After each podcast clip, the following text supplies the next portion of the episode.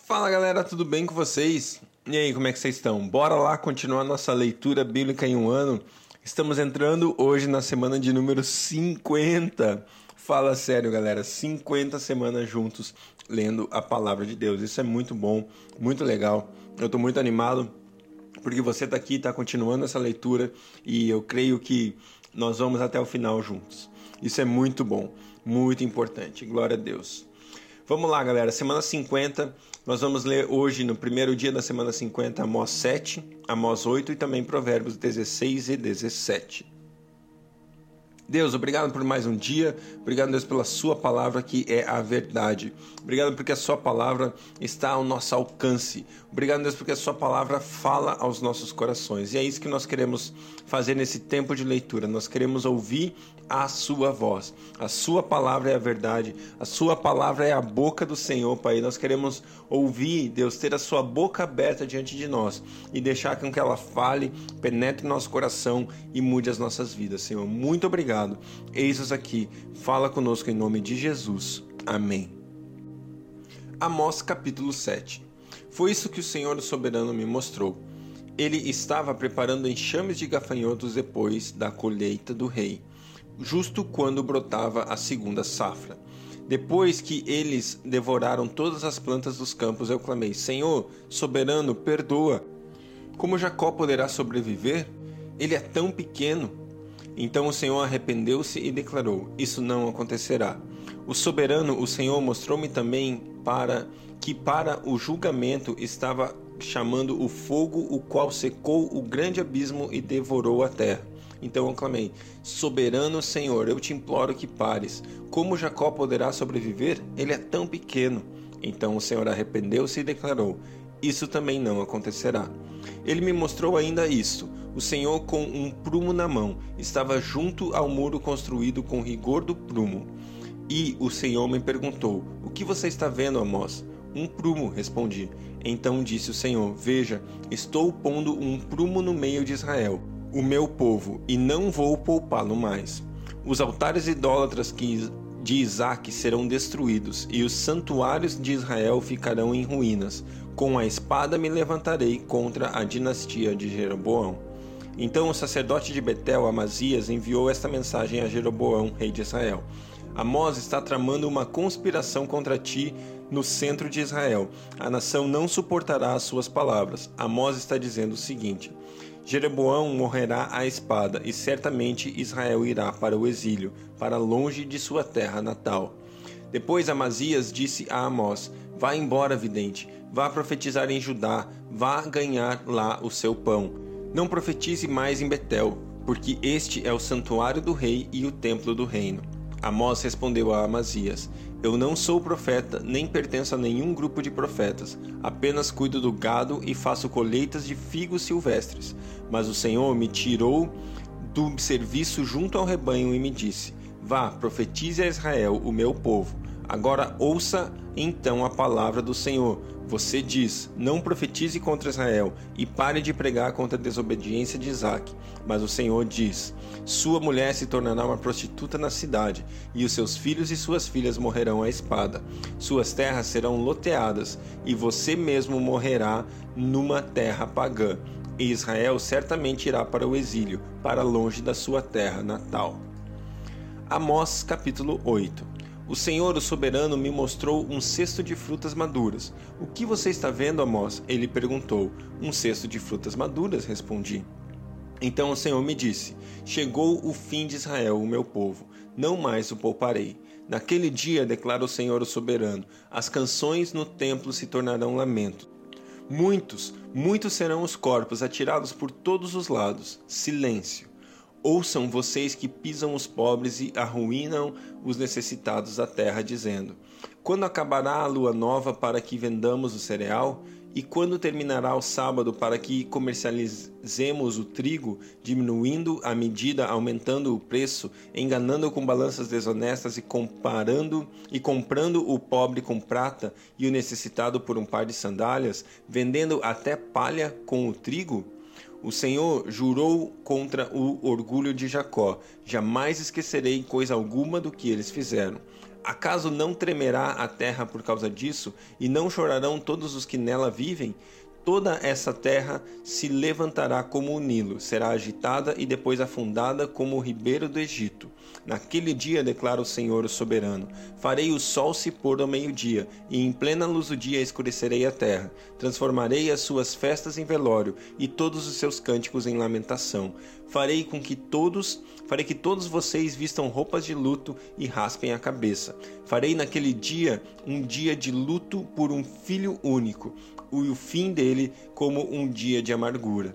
Estão chegando dias, declara o Senhor o soberano, em que enviarei fome a toda essa terra, não fome por comida, nem sede de água, mas fome e sede de ouvir as palavras do Senhor.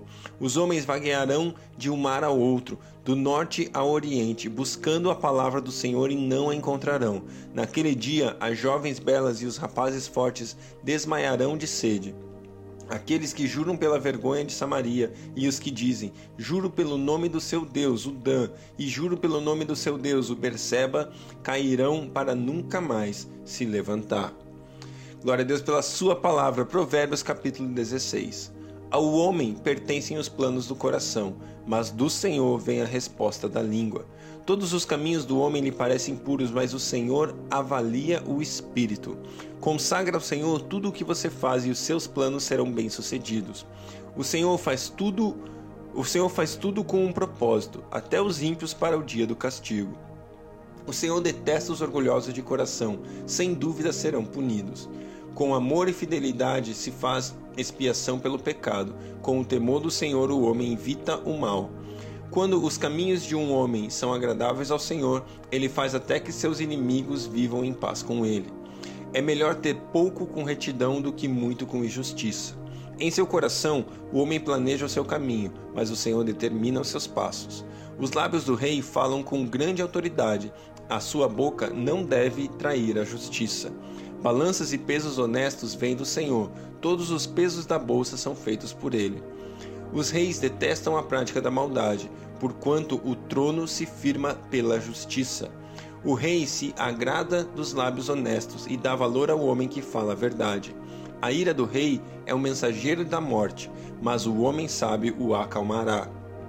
A alegria no rosto do rei é sinal de vida, seu favor é como nuvem de chuva na primavera. É melhor obter sabedoria do que ouro, é melhor obter entendimento do que prata. A vereda do justo evita o mal, quem guarda o seu caminho preserva a sua vida. O orgulho vem antes da destruição e o espírito altivo antes da queda.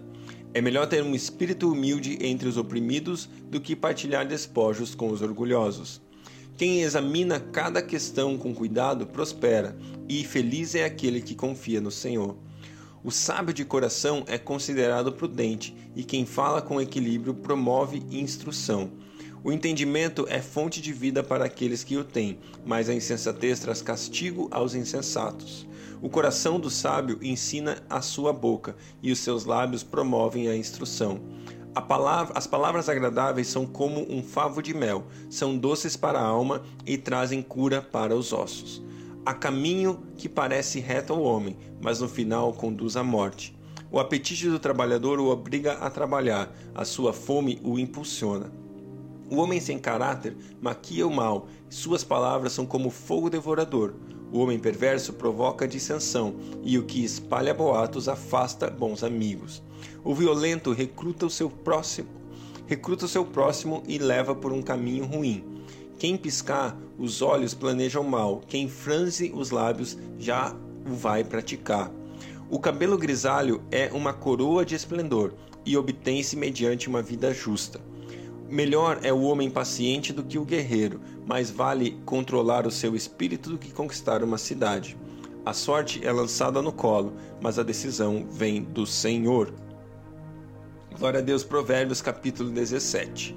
Melhor é um pedaço de pão seco com paz e tranquilidade do que uma casa onde há banquetes e muitas brigas. O servo sábio dominará sobre o filho de conduta vergonhosa e participará da herança como um dos irmãos. O crisol é para a prata e o forno é para o ouro, mas o Senhor prova o coração. O ímpio dá atenção aos lábios maus, o mentiroso dá ouvidos à língua destruidora. Quem zomba dos pobres mostra desprezo pelo Criador deles. Quem se alegra com a desgraça não ficará sem castigo. Os filhos dos filhos são como são uma coroa para os idosos, e os pais são orgulho de seus filhos. Os lábios arrogantes não ficam bem ao insensato, muito menos os lábios mentirosos ao governante. O suborno é um recurso fascinante para, aqueles que, para aquele que o oferece. Aonde quer que vá, ele tem sucesso. Aquele que cobre uma ofensa promove amor, mas quem lança, mas quem a lança em rosto separa bons amigos. A repreensão faz marca mais profunda, faz a marca mais profunda no homem de entendimento do que cem açoites no tolo.